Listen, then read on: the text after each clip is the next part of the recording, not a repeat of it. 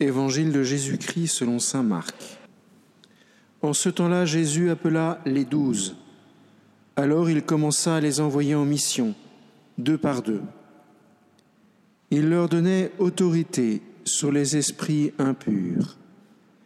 Et il leur prescrivait de ne rien prendre sur la route, mais seulement un bâton. Pas de pain, pas de sac, pas de pièces de monnaie dans leur ceinture. Mettez des sandales, ne prenez pas de tunique de rechange. Il leur disait encore, Quand vous avez trouvé l'hospitalité dans une maison, restez-y jusqu'à votre départ. Si dans une localité on refuse de vous accueillir et de vous écouter, partez et secouez la poussière de vos pieds. Ce sera pour eux un témoignage. Ils partirent et proclamèrent qu'il fallait se convertir. Ils expulsaient beaucoup de démons, faisaient des onctions d'huile à de nombreux malades et les guérissaient. Le Seigneur envoie ses disciples en mission en leur demandant de ne, de ne rien emporter au fond, si ce n'est ce qui est à peine nécessaire.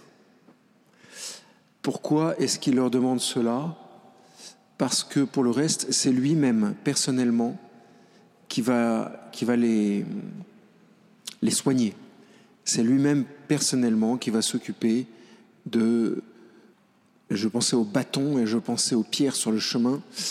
Et, j'essayais de retrouver le, le, le vers du psaume. C'est le Seigneur lui-même qui va écarter de leurs pieds les pierres sur lesquelles ils pourraient buter. C'est le Seigneur lui-même qui va leur donner à manger, c'est le Seigneur lui-même qui va tout faire pour qu'ils puissent accomplir paisiblement cette mission. Si le Seigneur nous fait lire ce texte aujourd'hui, c'est peut-être parce qu'il il aimerait bien que nous soyons providents. C'est pas qu'il s'agit d'aller mendier notre pain tous ensemble, parce que du coup, il n'y aura plus personne pour donner le pain à ceux qui mendient. Vous voyez le problème. Mais c'est simplement de vivre avec un cœur de pauvre, de ne pas avoir peur d'aller à la mission, d'aller porter la bonne nouvelle, parce que nous aurons toujours ce que le Seigneur nous donnera, et cela sera largement suffisant. Bien sûr, beaucoup de gens font l'expérience, et de plus en plus d'ailleurs, il y a de plus en plus de pèlerins sur le champ de Saint-Jacques de Compostelle.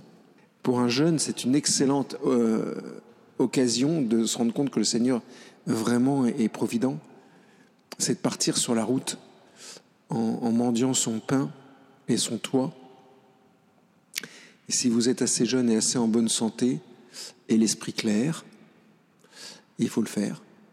Mais de façon adaptée et mesurée, comme dit Thérèse d'Avila. C'est-à-dire que si une sœur tout d'un coup part vers Chartres pour le faire, c'est pas adapté et c'est pas mesuré. Voilà, c'est simple et clair et net. Si vous êtes unijambiste, c'est pas non plus c'est pas bon pour vous. Mais voyez bien ce que ce que le Seigneur veut dire. Il annoncer la bonne nouvelle et pour le reste je m'en charge. Les bonnes idées vous viendront au moment où elles vous viendront et elles viendront de moi. Ne vous inquiétez pas.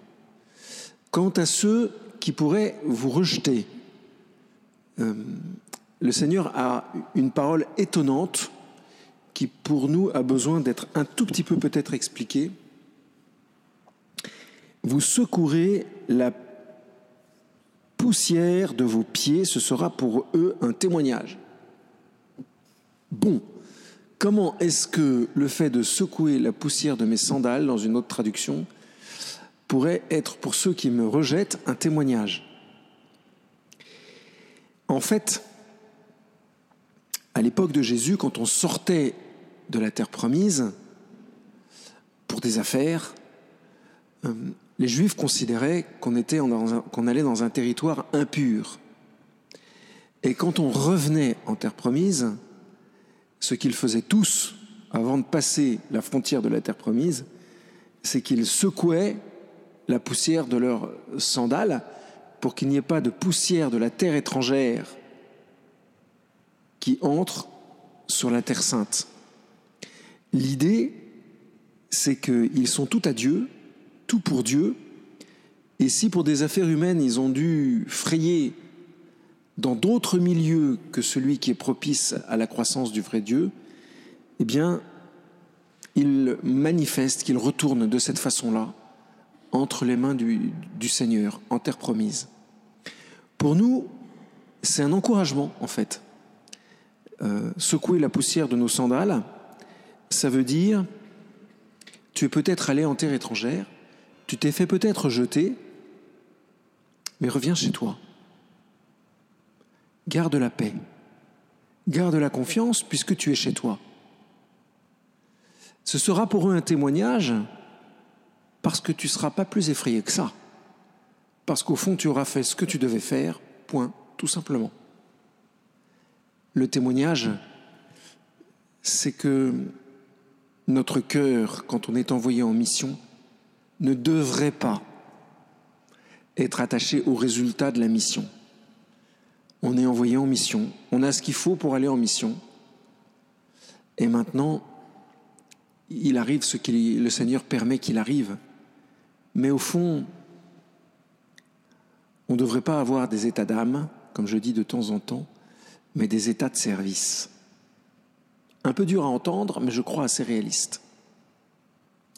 Demandons donc cette grâce au Seigneur d'avoir confiance en lui pour tout, et puis d'avoir une âme plus forte pour garder la, direction de la mission, le cap de la mission. Amen.